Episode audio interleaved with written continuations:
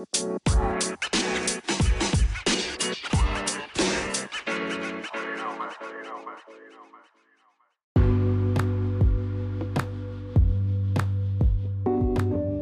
hello, welcome back sur le podcast Million Kilometers Later. I'm your host, Marie Bakima, and today we got a special guest, special, special guest in the building. Hello, Loïc, comment tu vas? Hello, ça va très bien, merci. Et toi? Ça va, ça va. Donc là, t'es rentré, c'est ça? T'es rentré en, en Europe? Oui, je suis rentré le 5 mai dernier, donc là, ça va, ça va gentiment faire un mois que je suis de retour à la maison. ouais. Ok, ok. Je veux bien que tu te présentes euh, pour les auditeurs, euh, Loïc. Moi, je te connais bien sûr, hein, mais qui es-tu? Présente-toi un peu, s'il te plaît.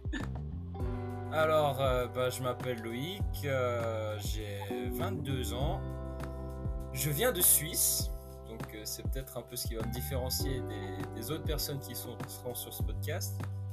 Euh, j'ai été recruté à Alderson Brothers ou AB, comme on- je pense qu'on dira AB, ce sera plus simple.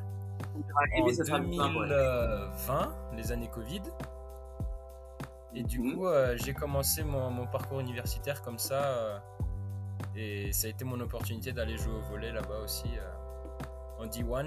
Et euh, franchement, je, je regrette pas. Et puis, je pense qu'à à terme, je, je recommande quand même l'expérience à tout le monde. C'est une expérience que je prends plaisir à vivre euh, un peu tous les jours. Et euh, ouais, franchement. Ok, ok. Voilà. Donc, comme tu disais, de toute façon, tout à l'heure, tu disais euh, AB, Alderson Borders. Euh, le podcast s'appelle 8000 km Later. Donc, on va faire du franglais, Loïc. Il n'y a pas de souci. Ouais, J'ai l'habitude de parler en anglais, en franglais, en français. Donc, euh, ça marche. no worries. Um, je veux bien qu'on parle du bien qu'on parle du fait que, en fait, euh, toi, tu es parti aux États-Unis en 2020, donc euh, l'année Covid. Avant, euh, comment est-ce que tu avais des entraînements tous les jours? Est-ce que tu étais raconte un peu comment c'était le avant de partir aux États-Unis. Alors avant que je parte aux États-Unis, donc, je jouais en club en Suisse, donc en, en première ligue nationale. Et bah là, c'est, on va dire, c'est un peu la- l'activité de club classique par chez nous, c'est-à-dire on s'entraîne deux fois par semaine et puis on avait un match le week-end. Donc, euh, on va dire, pour moi, quand j'ai entendu parler des États-Unis et que j'ai eu mes premiers contacts avec les coachs, et d'après ce qu'ils m'ont dit, pour moi, c'était l'opportunité justement de pousser plus loin parce qu'on me parlait de 3, 3 4 entraînements par semaine, voire même entraînement tous les jours euh, en saison. Donc, euh, Mhm. moi, c'est vraiment ça aussi qui, qui me- m'a aussi attiré, c'était de voir, euh, ah, est-ce que je vais pouvoir tenir aussi le, niveau suivant? Parce que bah, deux entraînements par semaine, euh, on progresse, oui, si on est bien entouré, mais on peut faire beaucoup plus. Donc, euh, voilà, je dirais que ouais, ma, ma, pratique en Suisse, c'était ça. Ok. Et donc toi, les États-Unis, c'était toujours un objectif ou ça t'est venu comme ça Comment c'est venu en fait? Parce que de la Suisse aux États-Unis, il y a une différence en fait.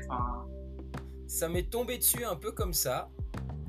Euh, donc j'étais, c'était ma deuxième année de volet, je dirais, ma première même, ma première année de volet. On jouait un match et là, euh, du coup, j'ai euh, mon ancien coach qui du coup nous coachait plus à ce moment-là, Marcel, qui vient me voir en me Mhm. disant les États-Unis, est-ce que ça te dit?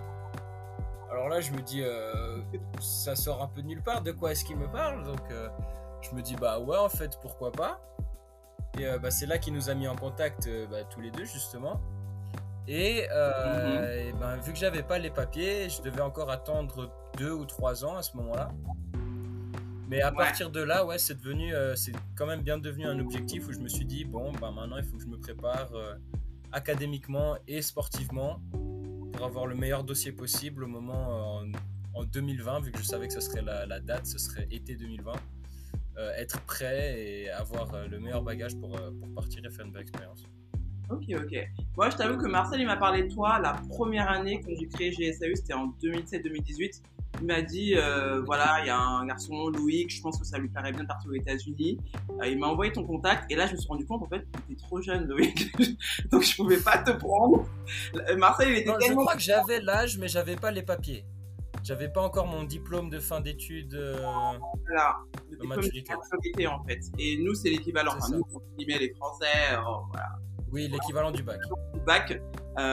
et donc Marcel était très content. Je lui ai dit, mais oui, moi je veux bien le prendre, mais en fait, il n'est pas prêt encore. Enfin, scolairement, il lui faut l'équivalent du bac. Donc, tu as dû attendre, je crois que c'était un an ou deux ans, je sais plus. Deux ans deux ans, mais tu continuais de m'envoyer des emails, tu m'envoyais des, enfin, soit c'était toi, soit c'était Marcel, qu'on salue bien sûr, qui m'envoyait des vidéos de toi, de matchs. Donc, euh, j'étais très au courant de ce qui se passait, donc j'étais sûr que j'allais te prendre parce que tu avais été recommandé par Marcel. C'est vrai que notre première euh, rencontre, on va dire euh, audio, vidéo, ça a été, bah, désolé Loïc, on va attendre, ça sera pas pour matin.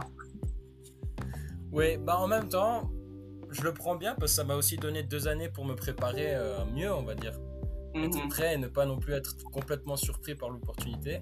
Et euh, bah, dans ce sens, je trouve que ça a aussi été bon point pour moi d'avoir su à l'avance que j'aurais cette, cette option-là euh, pour plus tard. Ok. Et donc toi, tu es parti aux États-Unis la fameuse année 2020. l'année du Covid, voilà, on va, on va pas commencer à parler du Covid, mais toi, tu es parti en août, si je me rappelle bien. 2020. Euh, est-ce que tu peux me rappeler dans quel... Ah, tu te rappelles carrément de la date, ok. Est-ce que tu peux euh, me dire dans quel euh, état d'esprit tu étais, sachant qu'il y avait beaucoup d'incertitudes, sachant que tu jamais parti aux États-Unis aussi? Alors, bon, j'ai toujours été, on va dire, un peu vivre jour le jour et puis si on a des problèmes bah, on fait avec on essaie de les régler donc pour moi c'était partir à l'aventure et puis voir euh, ce, que, ce, que, ce qui allait arriver en fait. Je, vu que vraiment, vu que je connaissais pas les États-Unis, je partais sans, euh, sans forcément d'a priori ou d'attente particulière. Juste jouer un maximum au volet à haut niveau si possible, continuer mon parcours euh, académique du mieux que je pouvais. Et puis, bah, vu que j'avais pas non plus beaucoup de pression qui venait depuis la famille, l'entourage, tout ça, je suis parti assez décontracté. Mhm. Après, il y avait toujours cette pression de oui, est-ce que je pourrais rentrer avec les avions à cause du Covid, tout ça? ces questions étaient toujours là, mais on essayait de pas trop se les poser jusqu'au moment où peut-être ça allait annuler. Par chance, ça n'est jamais arrivé. Hein. J'ai jamais eu de vol annulé à cause du Covid, je touche du bois. Et euh, non, franchement, euh, je suis parti là-bas en mode euh, nouvelle aventure, nouvelle vie là pour 4 ans. C'était entamer quelque chose de complètement nouveau, voir ce que je pouvais en voir, en tirer tout ce que je pouvais en tirer. Et, et en apprendre le maximum sur moi-même, sur le volet, sur euh, mon sujet d'étude, et puis voilà. Et comment ont réagi tes proches? Alors, ça soit tes amis, euh, ta famille euh. Alors, si je commence par ma famille, je dirais que, surtout du côté de ma mère, elle était extrêmement enthousiaste, excited pour moi. Et She was really. voilà oui, elle était extrêmement enthousiaste parce que bah, pour elle, c'était vraiment une opportunité de me faire découvrir, quoi. De m'envoyer ailleurs, de me faire sortir de mes montagnes et que je découvre un peu le monde.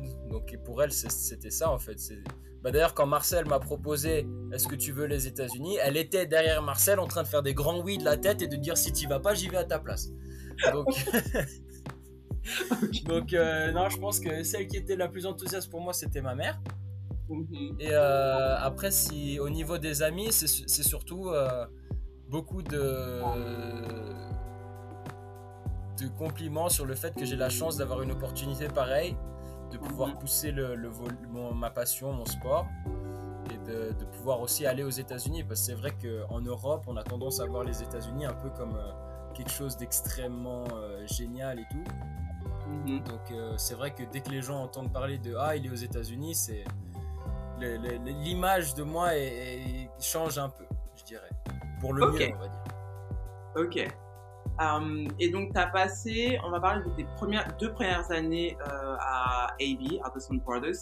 Comment ça s'est passé, on va dire, le, temps d'adaptation, sachant que bah, tu passes de la Suisse où tu parles euh, français et je sais pas quelle langue tu enfin, français, un peu d'allemand, un peu d'italien. On parle un peu de tout chez nous. Mais là où je suis, c'est français. Ok. Et euh, aux États-Unis, là où personne, à part toi, et peut-être par chance, euh, tu peux trouver quelqu'un qui va parler français, mais tu dois tout le temps parler en anglais. Comment a été, on va dire, l'adaptation, que ça soit en cours, dans la vie de tous les jours, et surtout au volet, quoi? Alors, le premier mois, c'est assez difficile, je dois dire, Mhm. mentalement. Et c'est en fait, c'est surtout que. Je, je dirais, quand je parlais avec les gens, j'essayais de tout traiter de manière scolaire, comme on nous l'avait appris à l'école, c'est-à-dire on enregistre la phrase, on la traduit, on cherche le sens, machin. Mhm. Et après 2-3 semaines, je me suis rendu compte que c'était extrêmement fatigant mentalement. J'avais envie de dormir après juste 30 minutes de conversation. Parce que bah, ça- c'est très fatigant de faire tout ce processus pour chaque mot qu'on te dit. Mhm. Et, euh, mais petit à petit, en fait, l'intérêt, je trouve, pour l'anglais, ça a été que oui, je vis là-bas, mais je vis quand même dans un, un- un monde où le champ lexical, il est vite maîtrisé. C'est-à-dire qu'au volet, on prend vite les habitudes au niveau des mots. Les mots, c'est un peu tout le temps les mêmes qui reviennent, les mêmes tournures de phrases. Donc, de ce côté-là, on prend vite des habitudes, ce qui nous permet après de construire pour comprendre d'autres choses. Euh, dans mes cours, et ben, la même chose. Un cours de marketing, il y a un champ lexical qui est quand même assez dirigé euh, vers ce qu'on étudie. Et du coup, à chaque fois, on construit là-dessus. Et puis, bah, de fil en aiguille, après, on interagit avec d'autres personnes. Et puis, ça va de mieux en mieux. Et puis, euh, après aussi, on est dans un milieu, l'université américaine, où il y a beaucoup d'internationaux Ok. beaucoup, beaucoup d'internationaux. Du coup, les profs, les coachs, tout le monde est quand même très euh, conscient qu'il y a un bon 50% de chances de tomber sur quelqu'un qui va peut-être pas comprendre s'ils vont vraiment à fond en marchant tous leurs mots et, et en utilisant tous les, tous les dialectes, on va dire. Mais, euh, Non, franchement, l'anglais, c'est dur au début parce que c'est à cause de la langue, c'est même pas tant à cause des personnes qui nous, qui nous, pa- qui nous parlent. Mhm. Mais euh, d'une fois qu'on commence à comprendre, je trouve que ça va assez tout seul. Ok. Mais euh, toi, ton niveau d'anglais, il était comment avant de partir? Pour un peu comparer par rapport aux autres Tu te sentais bilingue ou tu te.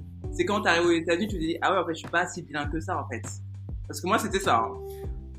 Oui, alors je me sentais bien. J'avais un bon niveau d'anglais, c'est-à-dire que si je regardais des vidéos ou des choses en anglais, je comprenais assez tout. Euh. En classe, j'avais des bonnes notes d'anglais. Mais c'est vrai que la différence entre ça et d'un coup être confronté à la langue et devoir évoluer en utilisant que cette langue, eh ben ça devient ça devient un peu compliqué au début, surtout que ben on doit parler anglais, mais on pense encore en français. Mhm. C'est-à-dire que tout ce qui nous traverse la tête, ça reste en français et on doit le traduire. Et tout ce qui nous vient, ça nous vient en anglais et on doit le traduire pour qu'on puisse évoluer en conséquence. C'est-à-dire un, un exemple tout bête, c'est euh, quand j'arrive sur mon terrain de volet la première fois Ouais. et qu'on me dit good pass, alors que je venais de faire une réception, pour moi une passe c'est deux- le deuxième contact. Mhm.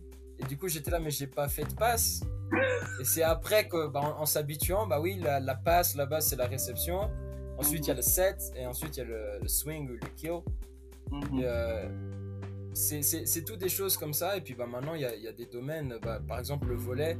Je, maintenant, j'arrive presque plus à jouer en français, justement.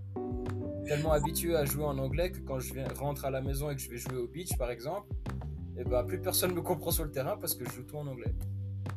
T'inquiète pas, moi c'était le même problème. Martin aussi, que j'ai interviewé euh, quelques épisodes auparavant, c'était le même problème. Il revenait dans l'entraînement et en fait il parlait que en anglais. Ils se sont rendus compte à un moment donné en me disant mais ah oui c'est vrai, je suis en France en fait. Donc euh, ça c'est normal. Ça veut dire que de toute façon tu ça fait plus de deux ans, enfin ça fait plus de trois ans que tu es aux États-Unis, donc c'est un peu normal. Trois ans, ouais. Anglais, j'ai envie de te dire. Le contraire m'aurait fait plus peur qu'autre chose, Loïc. Euh, mais honnêtement, c'est normal, j'ai envie de te dire. Euh, Oui, bah oui. j'ai envie qu'on parle, parce que j'ai envie qu'on parle de santé mentale.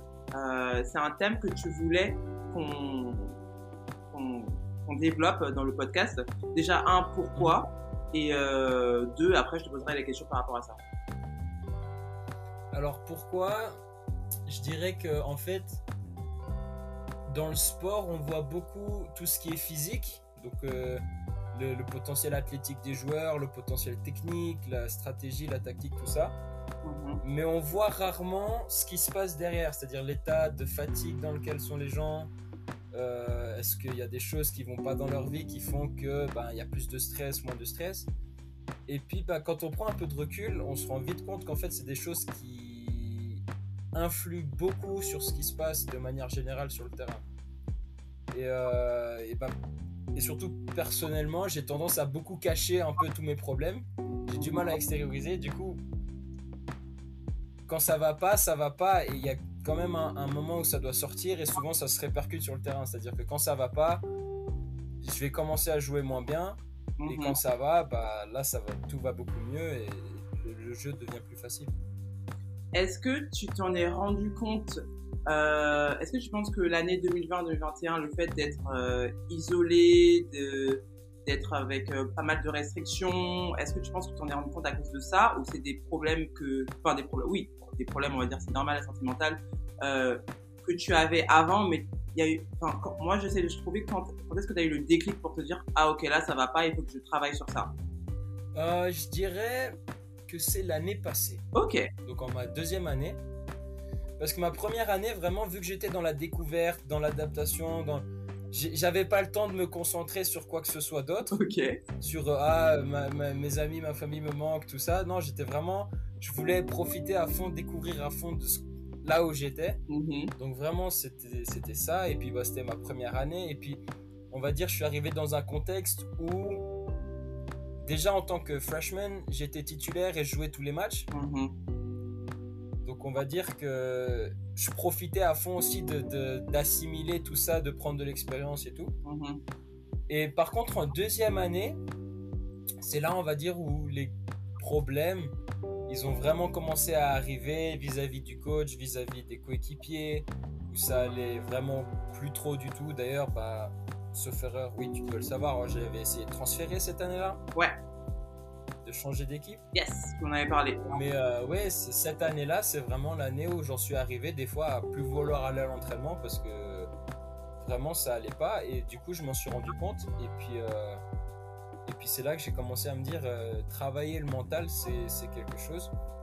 Et aussi, je pense que ce qui m'a aidé à m'en rendre compte, c'est que j'avais pas forcément le soutien que j'ai ici c'est-à-dire qu'ici, avec ma famille, avec mes amis qui me connaissent juste tellement bien, mhm. ils voient tout de suite quand ça va pas. Ok. Et les Américains, vu qu'ils me connaissaient peut-être un peu moins bien, eh ben, ils pouvaient pas voir, donc le, le, soutien n'allait jamais. Enfin, il n'y avait jamais rien qui, qui aidait. Mhm. et, euh, et, du coup, voilà. Est-ce que euh, tu penses que c'était de la pression liée à la performance euh, scolaire, sportive, ou il y avait aussi le manque de ta famille le coaching, tu, peux le dire, il hein, n'y a pas de souci, hein, mais c'était un mélange de tout. Alors, pour moi, il y a un mélange de tout, mais ce qui a fait commencer, c'est vraiment au début les mésententes avec euh, le coach et certains de mes coéquipiers. Ok. C'est ça au début qui, qui, fait que ça croche. Et après, bah, du coup, ouais, bah, effectivement, que d'être loin de la famille, ça fait que le, support qu'on reçoit de nos proches est aussi euh, le support, le, soutien qu'on reçoit de nos proches est aussi amoindri. Mm-hmm. Parce que bah, à cette distance, euh, les choses qu'il peut faire sont quand même très limitées, on est d'accord mm-hmm. Et euh, ça, ça fait qu'accentuer et encore plus mettre en avant que, ah oui, d'accord, donc là, il y a vraiment un souci qu'en plus, personne ne peut m'aider à gérer, donc je vais devoir le gérer. Mm-hmm. Mais si je devais faire un récap, donc c'est la saison au printemps 2022, l'année passée donc. Mhm. Et c'est là où euh, ben, le, premier, non, le deuxième match, premier match on le perd, je joue pas. Mhm. Le deuxième match, je rentre pour le premier set parce que notre ailier euh, titulaire était puni parce qu'il avait fait des bêtises la veille. Donc la punition c'était tu joues pas le premier set. Et là je fais un set quand même très bon où il n'y a pas de faute majeure, où euh, à l'attaque euh, ça marche très très bien. Je crois que je, fais, je marque 7 points sur 8 tentatives. Oh, ok. C'est un, set quand même très correct. Enfin, très correct, euh, quasi parfait. Là, t'es hitting percentage, you might be like 800 or something. For outside, that's never. Oui, oui, je tapais. Le, je me rappelle, je tapais du 750. For outside, what the heck? Ça, c'est les, euh, les hitting percentage pour les middles. C'est pas. Euh, oui. du coup, ce set-là, je, je, fais ça. Et le set. Le, du coup, arrive le deuxième set. Et sans explication, je me fais sortir. pour le, du coup l'ailier titulaire qui re-rentre Mhm. et qui fait un match moins bon. Et c'est là où je commence à me poser des questions, où du coup je vais voir mon coach, pourquoi tu m'as sorti Et j'essaye de, de comprendre parce qu'on avait eu la discussion à l'avance où mon coach me demandait, il faudra que tu acceptes si je fais des choix où t'es pas sur le terrain. Et j'ai dit, je lui avais dit, c'était clair. Mhm. J'ai dit, tant que pour moi il y a une raison et que tu arrives à me la faire comprendre, je suis d'accord. Pour moi, c'est le but, c'est de l'équipe. C'est l'équipe qui doit gagner, c'est pas moi forcément. Mhm. Du coup, je vais voir et il me dit il y avait un problème en réception. Alors je retourne voir le match parce que tout est filmé Mhm. et je regarde la ligne de réception où j'étais. Donc il y avait le libéraux qui était un freshman, donc c'était son premier match. Il y avait donc moi et en réception, notre deuxième réceptionneur c'était un oppo. Notre deuxième ailier ne réceptionnait pas sur ce match-là. Donc on avait soit un oppo, soit un central qui reculait pour prendre la réception. Ok. Donc à ce moment-là, je lui ai dit, mais écoute, je peux pas faire des miracles. En gros, là, tu prenais, euh, enfin, c'était 50-50, hein, enfin, tu, tu partages. voilà, il fallait, il fallait couvrir la moitié du terrain. euh, voilà. Ok. Et à partir de là, bah, y a, je pense, je sais pas s'il y a des tensions qui, sont, qui ont commencé à s'installer. Mhm. Et euh, je joue de moins en moins sur des matchs où, honnêtement, pas je dois jouer, mais l'année passée, j'étais connu pour être un attaquant de ligne. Donc j'attaquais principalement la ligne. ma- mon, mon attaque principale, c'était ça, Ok. attaquer la ligne. Mhm. Et sur des équipes qui ne bloquaient que la diagonale, où notre coach faisait jouer nos deux autres ailiers qui n'attaquaient qu'en diagonale. Ils n'arrivaient jamais à tourner la ligne. Et c'est là que je lui disais, mais pourquoi je- C'est un match pour moi, ça. Mhm. Et toutes ces mésententes. Et après, du coup, a commencé à avoir des mésententes avec notre passeur qui, pour Dieu sait quelle raison, a décidé que le travail d'équipe, c'était pas fait pour le volet. Euh, après, il y a eu des tensions avec le libéraux qui est devenu super copain. Enfin, plein de tensions qui ont- sont arrivées d'un peu tous les côtés qui ont fait que si c'est pour jouer dans ce cadre-là, j'ai pas envie de jouer en fait. C'était pas mon, objectif. Et, voilà, du coup, moi, mon objectif c'était de, jouer, d'essayer d'améliorer l'équipe, de m'améliorer moi-même. Et, euh, puis, bah, c'est juste une période où ça n'allait pas du tout en fait dans ce sens-là. Mhm. Et pendant cette période, est-ce que tu as essayé de trouver des solutions autres euh, ou est-ce que d'autres personnes ont essayé de t'aider, que ce soit ta famille, d'autres joueurs de l'équipe, d'autres étudiants internationaux? Est-ce que tu as parlé à une, une psychologue peut-être? Je sais pas. Alors, euh, durant cette période, on va dire, c'est, j'ai beaucoup, je suis beaucoup resté en contact avec ma famille, principalement ma mère, du coup, avec qui on s'appelait régulièrement, qui me demandait des feedbacks des matchs, etc. Mhm. Et on va dire, j'ai eu de la chance, c'est que arrivé février ou mars, le club du GFCA, donc d'Ajaccio, poste sur Instagram qu'ils font une campagne de recrutement pour leur centre de formation. Ok. Et de là à moi, ça m'a donné un nouvel objectif de dire quand je rentre des États-Unis, il faut que je sois au moins prêt pour le centre de formation, si ce n'est essayer d'in- d'intégrer le- l'effectif pro. Mhm. Ce qui m'a permis, entre guillemets, de, quand ça allait vraiment pas, de me réfugier dans cet objectif de dire ils veulent pas jouer avec moi, très bien, je vais pas jouer avec eux, je vais pas forcer, j'ai déjà assez donné. Je vais me concentrer sur moi, m'améliorer techniquement, m'améliorer physiquement, m'améliorer dans le, le- le sens du jeu. Mhm. Et, euh, et je pense que ça m- ça ça m'a beaucoup aidé et c'est tombé un peu au bon moment.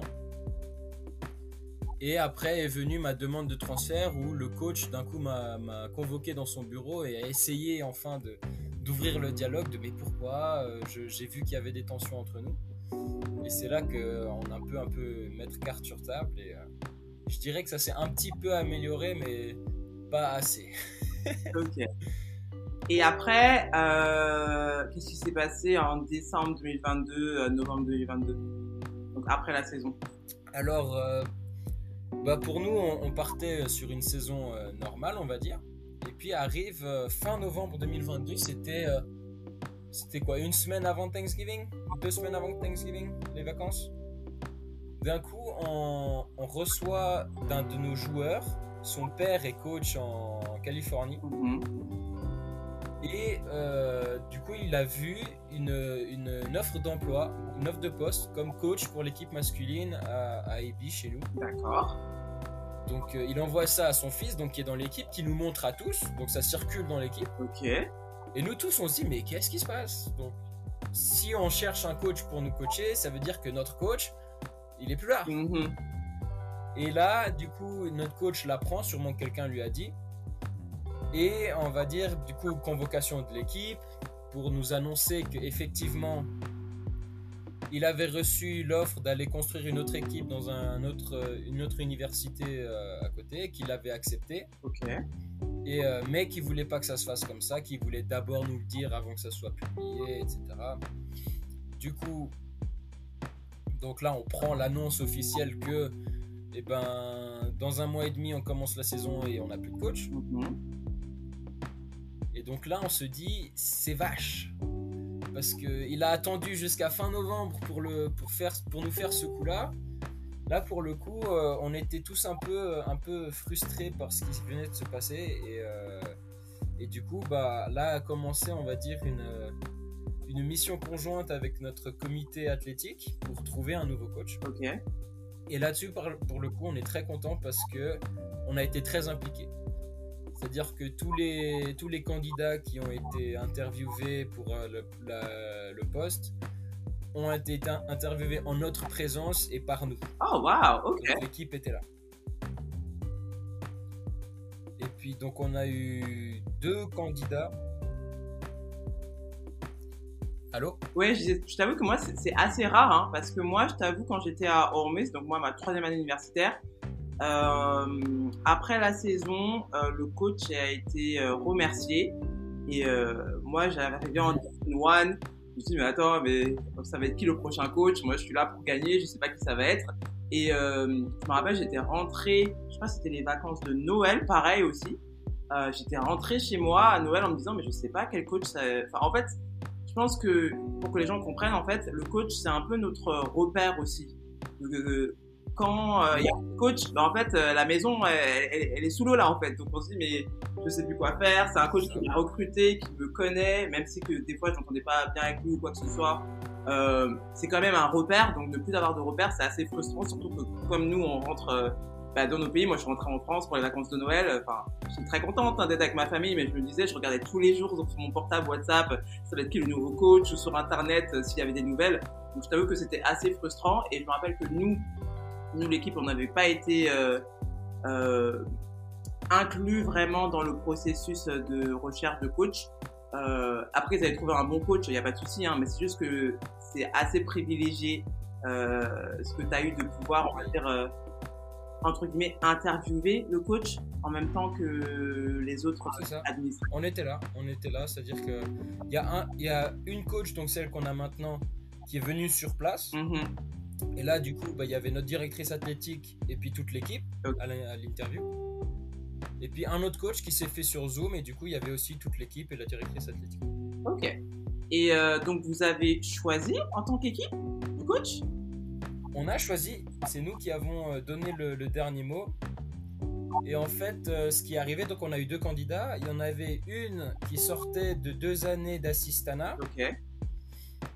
Euh, mais qui avait entre guillemets assisté des bons coachs qui sont connus pour leur travail et tout euh, dans, dans les environs. Mhm. et qui est arrivée, on va dire, qui est arrivée à l'interview prête. Donc elle avait regardé des matchs de la saison d'avant, elle avait un dossier, elle avait déjà un playbook, Mhm. elle avait un plan pour la saison à venir, elle, elle était vraiment prête. Et puis sa vision du jeu, parce que du coup on lui a posé un peu toutes nos questions, et puis ben j'ai été l'élément un peu embêtant à poser toutes les questions sur comment vous structurez les entraînements, comment vous voyez le jeu, comment vous construisez l'attaque, la défense, machin. Mhm. Et, euh, et sa vision du jeu nous a beaucoup plu, on va dire, et a correspondu assez bien au profil d'équipe qu'on a. Et le deuxième qu'on a eu, c'était un peu l'inverse. Donc il avait un CV euh, brillant, vraiment euh, plein de victoires aux Nationals avec les filles, plein de un palmarès euh, vraiment assez fou. Mhm. Par contre, du coup, le- le- l'interview, il est arrivé, euh, il a à peine répondu à nos questions, il tournait un peu autour du pot. Enfin, on sentait plus qu'il venait là juste pour euh, continuer un peu à coacher et puis essayer avec les gars. Et puis peut-être même qu'il avait prévu de remplacer l'effectif d'ici la deuxième année. Ah, waouh. Ok. Et du coup, on s'est dit, bah en fait, il a un meilleur CV, mais au final, celle qui nous a le plus motivé et touché sur le, en présentiel, c'était elle. Donc, on s'est réunis parce que du coup, entre temps, il y a aussi une bonne partie de l'équipe qui a transféré, mhm. qui est partie. Donc il ne restait plus que 8 d'entre nous, donc on s'est tous réunis et on a dit bon bah maintenant on discute et puis on choisit notre coach. Donc on a fait ça entre nous, on a et puis on a délibéré, et puis on a dit euh, bon bah ça sera elle, notre coach actuel, Lauren Haville. Haville. Et, euh, et, du coup, on a envoyé un message à notre directrice athlétique qui a dit Bah, je suis d'accord, l'interview, c'est vrai qu'elle s'est très bien passée avec elle. Donc, euh, je lui envoie une offre et puis euh, on aura la réponse d'ici un petit moment. Et je crois deux jours après, euh, la coach envoyait un message en privé à tout le monde Je suis votre nouvelle coach, hâte de travailler avec vous, à, très bientôt. Ok. On va dire c'est plutôt une histoire qui finit bien dans le sens où tu te sentais pas bien quelques mois auparavant. tout d'un coup, il y a un changement de coach, donc il y a un sentiment de, on va dire, renouveau, une nouvelle chance, nouvelle chance, nouveau challenge. Euh, te prouver à toi-même et, et, surtout prouver à la coach. Mais euh, est-ce que tu t'attendais à ça ou euh, pas du tout? Non, déjà personne s'y attendait vraiment quand ça arrivait. Tu avais déjà le plan de repartir à Ajaccio dans quelques mois plus tard, quoi. Bah, on va dire, moi j'ai toujours mon plan de partir à Ajaccio, mais après, après la fin de mon cursus. Ok. Donc là, il me reste une année pour euh, me préparer à fond et essayer ensuite d'aller voir avec Ajaccio ce qui peut se passer. Ça, c'était mon plan déjà depuis l'année passée. Mais alors non, quand ça, ça, arrive, personne s'y attend. Moi, je suis là à me dire, euh, bon, bah, le coaching fait toujours très défaut, mais on a des bons joueurs avec un assez fort caractère, on va dire, où on va pouvoir, entre guillemets, forcer un jeu un peu plus correct. Mm-hmm. Euh, et, du coup, je, pour moi, vraiment, la, saison, ça allait être ça. Ça allait être, euh, bah, on a un, groupe qui est quand même très soudé, où ça va faire front avec le coach, mais voilà, il va falloir trouver un truc et on va essayer d'aller à travers cette saison et voir ce qui se passe. Et là arrive bah, du coup le coach qui, qui, démissionne et qui s'en va, et du coup on trouve une nouvelle coach qui correspond, on va dire, très très bien à la culture qu'on avait. Et là, on se dit, euh, jackpot en fait, c'est l'opportunité rêvée d'attaquer quelque chose de nouveau de, prouver ce qu'on a. En plus, il restait plus que 8 d'entre nous, soit les 8 plus motivés, vraiment ce groupe très uni qu'on était. Mhm. Et on s'est dit, bah en fait, c'est la renaissance de AB, ça commence là. Ok. Et en parlant de renaissance, j'ai envie qu'on parle aussi de ton évolution en tant que joueur, parce que tu en as vécu euh, des dernières que pas mûres, comme on dit, que ça soit euh, quand tu es arrivé ta première année, euh, freshman, tu jouais tout le temps, ta seconde année là où t'as pas joué, il y a eu des conflits avec le coach. La troisième année, là, enfin, raconte un peu ce qui s'est passé et comment tu l'as vécu ce, changement. Je pense que moi, je t'en parlerai après, mais moi, j'ai vu un changement de mindset et en tant que personne, en fait. C'est bizarre à dire parce que je suis pas tout le temps avec toi, mais moi je le sens en fait. Oui. Alors euh, en fait, quand je suis arrivé là-bas, je suis, je suis arrivé entre guillemets d'une équipe en Suisse où je jouais qu'avec des gens qui avaient la quarantaine. Et donc il y avait énormément plus de connaissances en volet que moi. Mhm. Et donc je venais d'une équipe où moi j'étais le petit gars d'en bas qui regardait, qui, euh, look up to everybody. Mm-hmm. Genre vraiment, je regardais tout le monde à dire qu'est-ce que je peux apprendre d'eux, qu'est-ce qu'ils vont me donner, j'allais demander des conseils à tout le monde, machin. Mm-hmm. Et où, entre guillemets, j'avais l'avantage physique sur tout le monde. J'étais le plus grand dans toutes les équipes où j'allais, je sautais plus haut, j'étais le plus rapide, je tapais le plus fort, bref. Et là, j'arrive dans une équipe où les gens en savent peut-être juste autant que moi, mm-hmm. ont une technique similaire à la mienne en termes de niveau, et où physiquement on est tous au même niveau, si ce n'est ils sont plus forts que moi. Ok. Donc déjà là, j'ai dû baser mon jeu entre guillemets, changer, passer de je joue juste en hauteur au-dessus de tout le monde à maintenant il va falloir que je tourne autour des blocs, que j'apprenne à jouer les mains, que j'apprenne à réceptionner. Que... Donc j'ai dû changer entre guillemets complètement mon style de jeu pour un style de jeu qui correspondait justement à cette dynamique. Ensuite, il a fallu apprendre le jeu entre guillemets à l'américaine. Mhm. Donc des balles quand même relativement basses, tout va très vite. Euh, Les services aussi, c'est la même chose, c'est quasiment tout en smatché. Il Mhm. n'y a pas énormément de flottants et s'il y en a, ils sont assez galères à négocier. Donc euh, c'est un style de jeu aussi qui est complètement différent. Et puis bah même j'ai encore maintenant des fois des, des problèmes avec ça. C'est-à-dire que des fois il y a des défenses où je lève la balle très haut pour donner le temps. Et je me fais reprendre par la coach en mode accélère le jeu justement pour déstabiliser en face. Mhm. Donc c'est des visions et des styles de jeu qui sont très différents. Ok. Et, euh, et du coup j'ai dû m'adapter à ça. Je m'y adapte encore un peu tous les jours. Mhm. Et, euh, et franchement, euh, bah, dans un sens, c'est bien parce que ça me permet d'élargir aussi à moi mon- ma culture de, de voler, on va dire. Mais euh, du coup, ouais, la première année, je suis arrivé vraiment euh, bah, dans ce mindset que j'ai toujours eu, c'est-à-dire que j'étais pas forcément un leader. C'est-à-dire que quand je savais faire quelque chose, je savais faire quelque chose, je savais dire aux gens que je savais le faire, Ok. Mais je, je m'imposais pas encore, on va dire. En plus, j'étais en première année, donc il y avait d'autres gens plus vieux que moi. Mhm. Arrivé en deuxième année, là, entre guillemets, on commence à avoir une classe de première année qui arrive, donc en dessous de moi. Ok. Euh, je commence à être parmi les plus vieux de l'équipe. Ok. Là, on, est, on était deux de 2000 cette année-là. Mhm. Euh, et puis, euh, en fait, on avait un senior et un junior. Ensuite, c'était les sophomores, donc ma classe, et les freshmen. Oh wow. Ok. Donc Et là, le coach, il nous met. Pardon? Vous étiez vraiment en minorité en fait, les upperclassmen. C'est ça. Ok. Et là, du coup, arrive le coach, il nous met. Donc, ceux qui reviennent, il nous a mis en, en paire avec un des nouveaux. Le, le système de Big and Little. Ok. Donc, en gros, on avait tous un, un des freshmen à charge de pour être sûr qu'ils comprennent, les aider s'ils ont besoin, etc. Mhm. Donc là, c'est vraiment le moment où je commence à, entre guillemets, devoir prendre mes premières fonctions de leader, d'avoir quelqu'un qui va, entre, normalement, prendre exemple sur moi. Ok. Et en fait, il y a un truc où j'ai eu de la chance, c'est que j'ai rencontré un de mes coéquipiers qui m'a un peu poussé, qui m'a donné un déclic de dire en fait, j'ai accès à des, à des, à des structures, à, de la- à du matériel, à des choses qui vont me permettre de, si j'ai envie juste de bosser et de faire me mettre à fond là-dedans, je peux. Et du coup, je suis devenu en fait un leader par l'exemple. C'est-à-dire que si on a un qui est dans la salle de gym à prendre des reps en plus, en général c'est moi.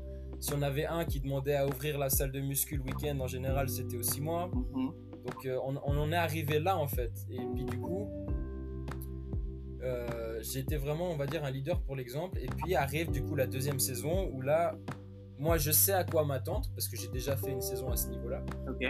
Et du coup, c'est là, il faut guider entre guillemets les premières années qui arrivent et qui, pour eux, c'est c'est différent parce que quand on, ils arrivent de club, en général, le- quand on regarde le niveau club, au final, ça a rien à voir. C'est très très facile Mhm. à côté, sauf pour vraiment les meilleurs clubs où là, oui, il y a du niveau. Mhm. Mais quand tu regardes les, les- d'où ils viennent, en général, ils viennent d'un environnement où le volet c'est très facile pour eux. Donc, les guider à travers ça, leur dire que maintenant, euh, on va galérer à tous les week-ends, à tous les matchs, machin, ça va jouer en face, ils vont répondre. Mhm. Et, euh, et du coup, ça a été ça. Et puis là est arrivé cette année où justement, bah, du coup, maintenant je suis un junior. Mhm. Et en fait, dans, l'ima- enfin, dans l'imaginaire, non, mais dans, dans la culture, on va dire, Oui. les juniors et seniors, ils ont ce rôle de leader pour justement accompagner les classes d'en dessous. Mhm. J'imagine que c'était pareil pour toi. C'est-à-dire que les, les deux dernières années, c'est les plus vieux, c'est les plus expérimentés. Et puis euh, c'est à eux vraiment de montrer l'exemple aux, aux plus jeunes, à les Mhm. guider à travers cette aventure. Et est arrivé que, euh, eh ben, par mon comportement, par mon, mon jeu, par peut-être même mes discours, et puis bah, en fait, là on attaque en janvier et la coach me nomme capitaine. Ok. Donc maintenant j'ai plus le choix. Je dois, je dois, je dois l'idée, je dois. euh, Et puis ben avec ça arrive que bah, je commence à me rendre compte aussi que quand je fais des choses, on me suit. Mhm. Donc euh, quand je vais m'entraîner maintenant, bah, je suis plus tout seul, on est 4, 5, 6. Quand, quand, on fait, quand je propose de regarder des vidéos de volet à la maison euh, le, le week-end, bah, je suis plus tout seul, on est 3, 4 aussi. est-ce que, en termes de changement de mindset, est-ce que euh, d'autres personnes que toi l'ont ressenti? Que ça soit ta famille, euh, les coachs ou euh, les personnes de ton équipe Est-ce qu'ils ont senti cette différence entre Loïc freshman year et Loïc junior year? Alors, de ma freshman year, cette année, il n'en restait plus qu'un. Donc, mais oui, il a, il, a, il a constaté, et puis même ils ont tous constaté, ne serait-ce qu'un changement entre automne passé et le début du printemps, du coup la saison, où vraiment là j'ai dû commencer parce que bah, tout le monde, euh, j'étais entre guillemets le dernier leader de l'équipe qui revenait d'AB euh, d'avant. Donc c'est là où vraiment j'ai dû pousser et euh, augmenter mon leadership. Et j'ai eu beaucoup de retours en mode bah, maintenant on voit qu'entre guillemets on peut compter sur moi. C'est-à-dire que je suis pas juste une machine à mettre des points ou une machine à faire des réceptions. C'est-à-dire que maintenant l'équipe me regarde et s'appuie sur moi, ne serait-ce que moralement. Voilà, quand ça allait pas, on venait me dire qu'est-ce que t'as? Et puis après on voyait les comportements des gens changer aussi autour de moi. Et, euh, mhm. euh, et du coup, ouais, non, j'ai pas mal de retours là-dessus de euh, ben maintenant t'es entre guillemets t'es un peu aux commandes et puis on a eu aussi des histoires où on a deux joueurs qui étaient nouveaux dans l'équipe qui sont arrivés l'automne passé et qui aussi un fort tempérament et qui aiment beaucoup aussi euh, qui prennent qui prennent le lead aussi quand il faut. Et qui ont vraiment le sang chaud. Et arrivent à un match où ça s'énerve contre l'arbitre et ils se font euh, ils se font menacer de suspension pour deux matchs. Et là, du coup, on a tout un speech avec la coach qui leur fait comprendre que ils ont fait du mal à l'équipe en faisant ça, en se comportant comme ça. Et du coup, après ça, bah, j'ai eu aussi des, grandes conversations avec eux où euh, bah, il y avait beaucoup de, déjà un d'excuses envers l'équipe, envers moi aussi personnellement parce qu'ils savent l'énergie que j'ai investi là-dedans. Et, euh, du coup, on a l'un d'entre eux étant mon roommate, on a eu aussi une grande discussion avant d'aller se coucher le soir-là. Et puis, ben, je lui ai dit, je lui ai dit, t'es un freshman, je suis un junior. Et mes mots ont été, profite d'être un petit frère tant que tu peux l'être, parce que dans deux ans, tu devrais être le grand frère des autres petits. Mm-hmm. parce que pour lui, il s'arrêtait sur le fait qu'il avait fait une bêtise et qu'il fallait pas. Et, puis je lui ai dit, tu préfères faire ta bêtise maintenant que tu es en freshman et que je peux te back up, te couvrir, tu préfères la faire quand tu seras toi un junior senior, que ce sera à toi de backup les autres et que personne pourra vraiment te, couvrir? Et là, il, là, il a réalisé vraiment que il avait le temps et qu'il pouvait encore plus se reposer sur nous, les, les upperclassmen. Et, euh, et, depuis là, ouais, je pense qu'il y a vraiment encore plus cette confiance qui s'est faite en. Euh, ils font leurs expériences, ils ont fait leurs expériences, ils savaient que j'étais là, I got their backs. cette relation vraiment s'est mise, euh, mise en place assez naturellement, je dirais. Et j'ai deux dernières questions pour toi. How do you feel about this growth? Est-ce que toi, tu te pensais arriver là il y a trois ans? Est-ce que ça te, te réconforte, ça te rend fier du, petit Loïc euh, qui a été recruté il y a trois ans ou euh, comment tu te sens par rapport à ça? Alors, quand je suis parti aux États-Unis la première fois, je me disais, le rêve absolu, ça serait être capable d'intégrer une, structure pro en sortant. Ok. Et ça, c'est un truc que je redis souvent. Au, fil au fur et à mesure de mes années, ce rêve s'est transformé en objectif. Parce que au fil de mon évolution, en fait, je me suis rendu compte que c'était réalisable. Qu'en fait, ça dépendait juste de moi, de combien de travail j'allais mettre dedans, des efforts que j'allais fournir. Et du coup, de ce côté-là, en termes d'évolution, j'ai fait un pas, je pense, assez monstrueux. Et, euh, j'ai plus rien à voir avec euh, qui j'étais la, première année. Et, euh, vraiment, sans les États-Unis, le volet de haut niveau pour moi serait resté qu'un rêve.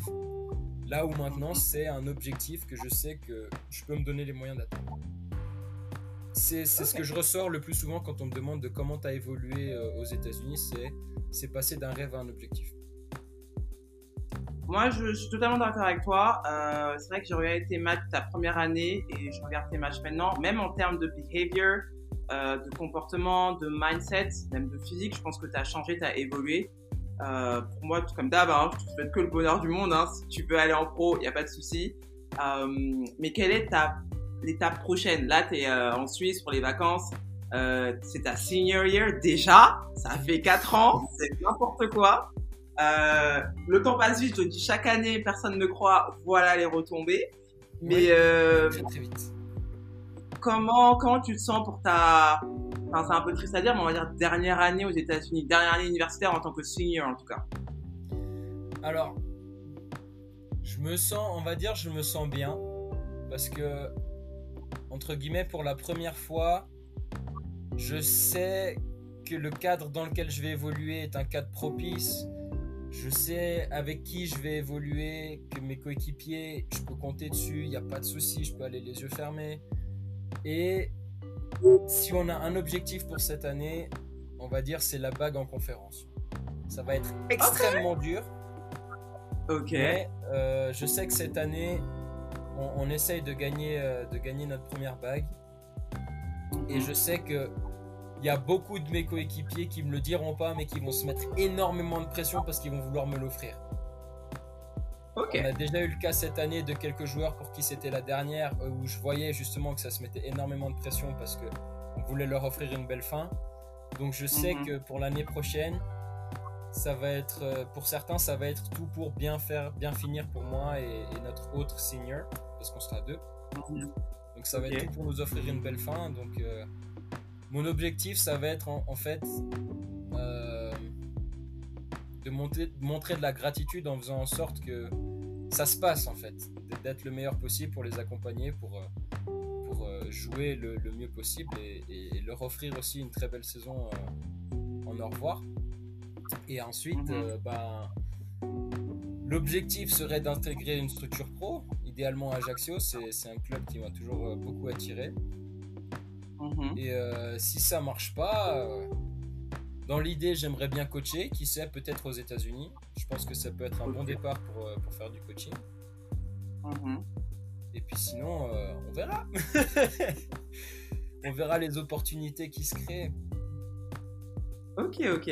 Moi, de toute façon, le conseil que je peux te donner pour ta senior year, honnêtement, profite de chaque instant. Moi, je sais que j'étais très, on va dire, sensitive, especially de euh, quand c'était les derniers matchs ou les derniers entraînements ou quoi que ce soit. Honnêtement, profite parce que, comme je dis toujours, ça passe super vite et en fait, tu vas, je dis pas que tu vas regretter de pas avoir fait ci, de pas avoir fait ça, mais euh, juste si t'as un truc, fais-le. Euh, si t'as envie de parler à quelqu'un, fais-le. Si t'as envie, si t'as envie de prendre un risque, je sais pas, en, en, en tapant la ligne tout le set, y a pas de souci, fais-le. Euh, mais honnêtement, c'est, enfin, je sais pas comment dire ça, mais déjà, je suis fier de toi parce que ça fait 3 ans, 4 ans, 3 ans. euh, mais je sais que tu as grandi en tant que joueur, en tant que personne. Moi, ça me fait plaisir de te voir. Euh, c'est un nouveau Loïc, là. Honnêtement, je sais, c'est dommage que les gens, ils, ils voient pas le début avant et après, mais pour moi, je trouve ça beau de te voir, on va dire, euh, t'émanciper en tant que personne. Euh, parce que le joueur, ok, c'est bien, comme tu disais toi-même, tu avais les qualités physiques, pas de souci. Mais en tant que personne, euh, moi, pour moi, tu as tellement gagné en termes de leadership, en termes de personne, en termes de confiance en, toi. Et je pense que tu étais obligé de passer par des moments difficiles pour comprendre que, ok, mais en fait, euh, j'ai un mental euh, dur, dur, dur comme il faut et en fait, je vais réussir. Donc, euh, everything happened for a reason, trust me. Ça forge, c'est quelque chose que je leur dis beaucoup aux États-Unis parce que, comme tu le sais, il y a la pression des résultats, donc ils veulent gagner tout le temps. Mais je leur dis mm-hmm. aussi, si vous voulez gagner tout le temps, il faut commencer par perdre aussi tout le temps avant. Il faut mm, se faire mm, mettre mm. à genoux pour comprendre quelles sont nos faiblesses et, travailler dessus, pas se laisser abattre euh, et, continuer à aller de l'avant en fait. Apprendre, apprendre, apprendre, apprendre, apprendre. Le volet c'est un, sport où on n'arrête pas d'apprendre.